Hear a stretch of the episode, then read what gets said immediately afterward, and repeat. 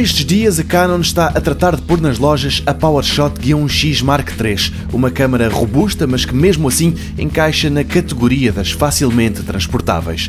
É a primeira Canon do tipo Compact Zoom a incluir um sensor APS-C, inclui também autofocagem Dual Pixel e uma nova geração de visores eletrónicos OLED não é muito grande nem pesada e em boa parte isso deve-se à lente incluída e que não pode ser substituída.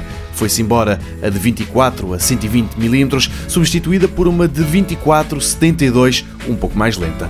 De volta ao sensor óptico, do qual aparentemente a Canon está muito orgulhosa, ele é de 24.2 megapixels e trabalha agarrado a um processador de imagem Digic 7. Tem Wi-Fi, NFC e Bluetooth para quem quiser aceder às fotos sem ter de tirar o cartão de memória da máquina. O que não tem ou não é capaz de fazer é gravar vídeo a 4K. Fica-se pelos 1080p.